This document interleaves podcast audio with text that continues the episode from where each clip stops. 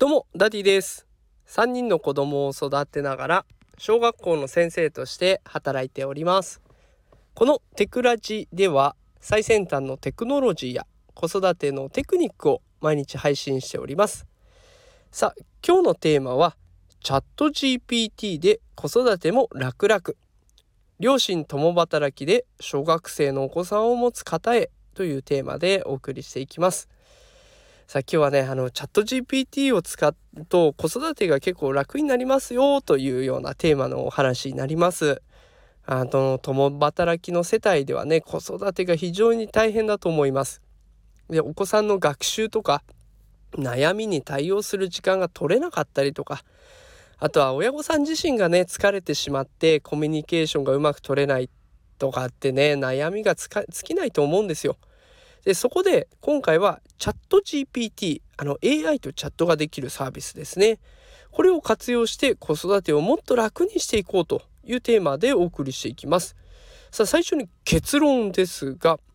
チャット GPT を使って子育てをすることで共働きの世帯でもお子さんの学習とか悩みに対応することはできます。またあのコミュニケーションを取る機会も増えて親子の関係性をより良くすることができるというふうに考えております。でどうしてそう考えるかっていうとチャット GPT が非常に優秀だからですね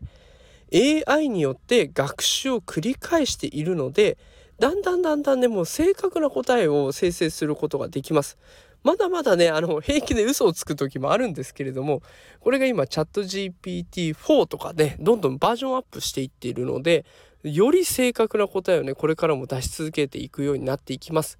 しかもこれ24時間いつでも営業してるんですね。あのチャット GPT のサイトに行って質問するだけなのでいつでも答えてくれる。だから忙しい共働き世帯にもぴったりなんです。だから子供たちが悩みを持った時に親がすぐに答えを調べることもできるだろうしチャット GPT に代わりに答えを出してもらうっていうことがねできるので親御さん自身もあとお子さんもねストレスを解消することができますしまたチャット GPT を使うとねお子さんとのコミュニケーションのきっかけにもなるのでお互いの関係性を深めることもできます。じゃあ具体的な事例を紹介していきますね。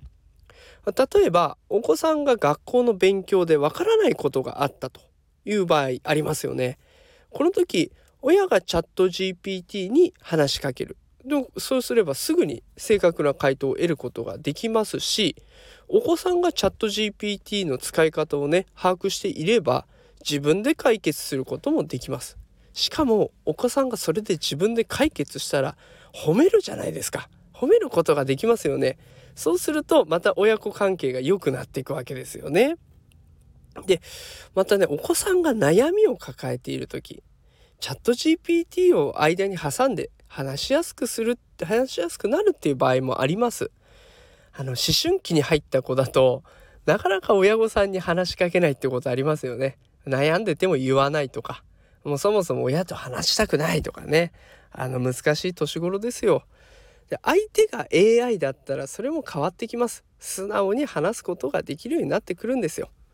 えこんな答えを教えてくれたよとかこんな使い方もあるよでも楽しそうだからやってみようかなっていうのが親子をねどっちから発信するでもなくこう自然と流れてきたらね親子の会話のきっかけにチャット GPT が生まれ変わってくるんですね。さあ今日ねいろいろ話をしていきましたがまとめていきます。共働きの世帯であってもチャット GPT を活用すれば子育てをね今よりも楽にすることができます。でチャット GPT を使ってお子さんとコミュニケーションを取るってことでお互いの関係性も良くなっていきますので是非ねチャット GPT 活用して子育てをしてみるのもありなんじゃないかなと思っております。さあということで今日も最後まで聞いてくださってありがとうございました。えー、毎日夕方5時から放送しておりますし平日は朝7時半から元気が出るライブということでライブ配信もしておりますのでよかったらフォローしておいてください。それでは今日も最後まで聞いてくださってありがとうございます。また明日夕方5時もしくは朝のライブ配信でお会いしましょう。それではまた明日。さよなら。